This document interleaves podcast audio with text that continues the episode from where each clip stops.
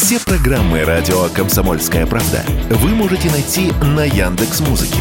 Ищите раздел вашей любимой передачи и подписывайтесь, чтобы не пропустить новый выпуск. Радио КП на Яндекс Музыке. Это удобно, просто и всегда интересно. Был бы повод. Здравствуйте, я Михаил Антонов, и эта программа «Был бы повод» и рассказ о событиях, которые происходили в этот день, 15 февраля, но в разные годы, ждет вас сегодняшняя передача. 1919 год, 15 февраля. В Петрограде на второй год после революции открывается театр, который со временем станет одним из символов города на Неве – Большой драматический. Инициаторами его создания становятся писатель Максим Горький и его гражданская жена, актриса Мария Андреева. Пара пишет письмо на имя Владимира Ленина, что революция – это не только речевки и призывы, это не только переделанные в тексте песни прошлого, нужно развивать театральное искусство также. Нужен театр трагедии, романтической драмы и высокой комедии. Кстати, именно эта формулировка и войдет в декрет о создании такого театра. Пространство сцены не так уж велико. Потолком ему служат колосники, конструктивистские переплетения металла, софитов, проводов – Боковых стен вообще нет, сверху вниз спускаются полотнища кулис. Зеркало сцены. В этом пространстве могла бы разместиться современная квартира. Она получится не такой уж не натурально просторной. Здесь можно разместить сад, пожалуй, уголок сада, не больше. Актеров в Большой драматический набирают из разных труп бывших еще царских театров. После долго обсуждается репертуар. Оказывается, по-настоящему революционных пьес либо нет, либо они в процессе создания, поэтому для начала в Большом драматическом театре решают играть классику. В этот день 15 февраля театр открывается пьесой Шиллера «Дон Карлос». Спектакль идет 4 с лишним часа, и все это в неотапливаемом зале. Однако, начиная с первых показов, зал полон. Билеты копеечные покупаются, либо распространяются среди красноармейцев. Для некоторых из них вообще в новинку само понятие «театральная постановка». Сами артисты работают первый год практически без зарплаты, зато им полагается ежедневный усиленный паек. Театр сохранил верность высоким идеям нашего общества, нашей партии. Герой социалистического труда Врублевский передал театру подарок от объединения «Электросила». Многочисленные подарки и памятные адреса – свидетельство любви и признания, которое получил первый театр, рожденный советской властью –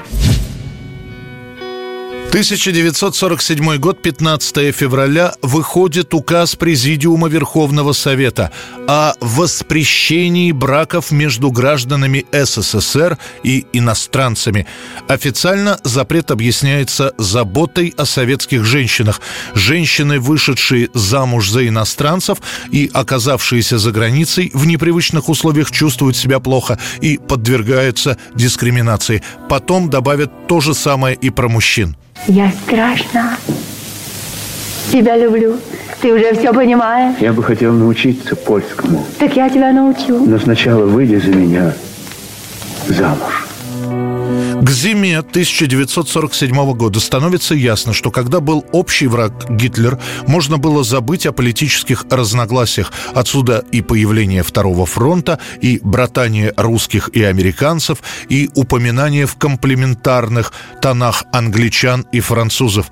Однако после фултоновской речи Черчилля становится ясно, Гитлер побежден, а вот идейные разногласия снова выходят на первый план.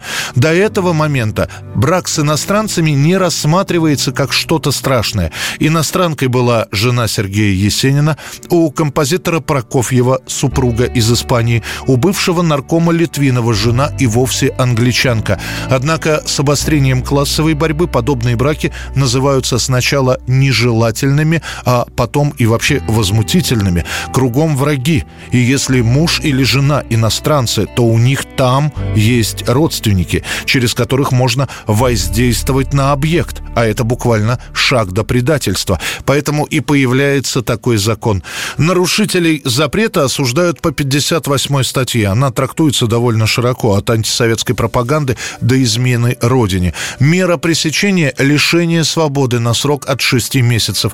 На деле же людям, у которых связи с иностранцами, им грозит несколько лет лагерей. Именно по этой статье арестованы и осуждены актрисы Татьяна Акуневская и Зоя Федорова. Эта война уже закончилась, а следующая уже началась. И в ней наши враги, американцы. Не может быть. И то, что вы прошлую ночь провели с американским полковником, это не значит, что вы изменили мужчине, с которым иногда встречаетесь. Вы родине изменили. 1994 год, 15 февраля. Короткая заметка в газетах, сообщение в несколько строк по радио. Накануне расстрелян серийный маньяк Андрей Чикатило, который обвинен в убийстве свыше 50 человек. И многолетний поиск Чикатило и судебное заседание по его делу – все это растянется по времени. Суд над Чикатило показывают по телевидению, тут же рассказывается в документальных передачах о его преступлениях и ужасных подробностей этих преступлений. И в самом строгом приговоре уже никто не сомневается. Никто, похоже, кроме самого Чикатила, который до последнего не верит, что его приговорят к расстрелу. По приговору суда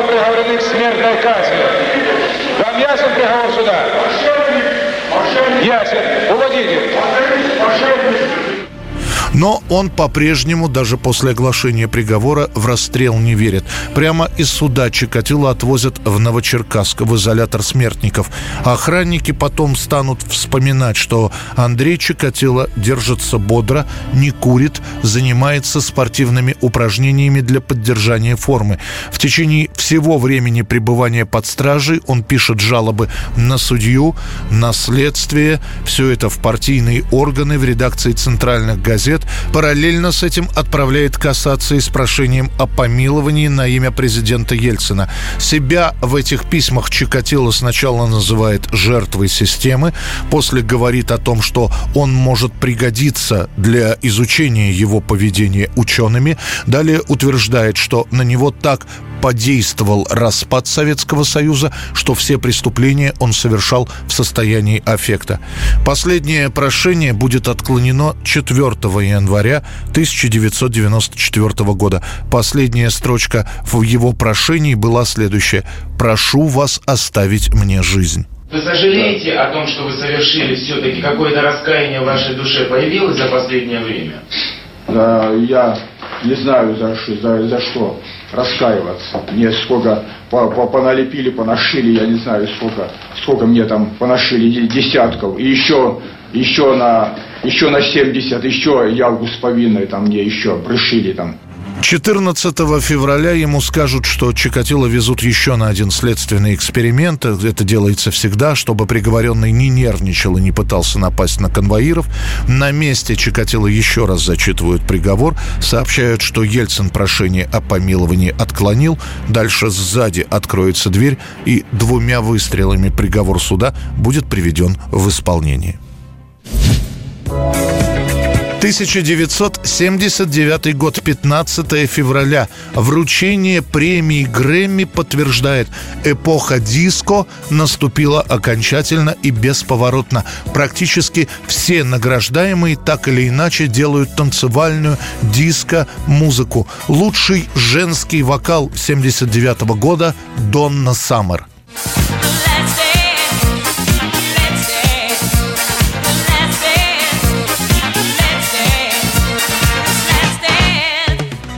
Запись года и песня года – это композиция Билли Джоэла. Это вариант медленного диска, когда быстрый танец сменяется на более плавную мелодию и под которую можно танцевать как парой, так и самостоятельно. Oh,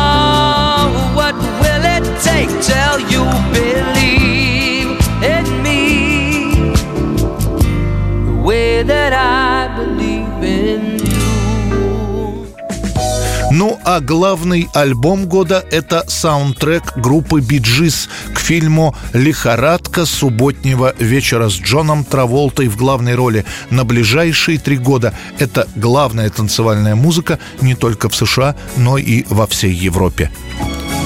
Это был рассказ о событиях, которые происходили в этот день, 15 февраля, но в разные годы. В студии был Михаил Антонов. Встретимся завтра. Был бы повод. был бы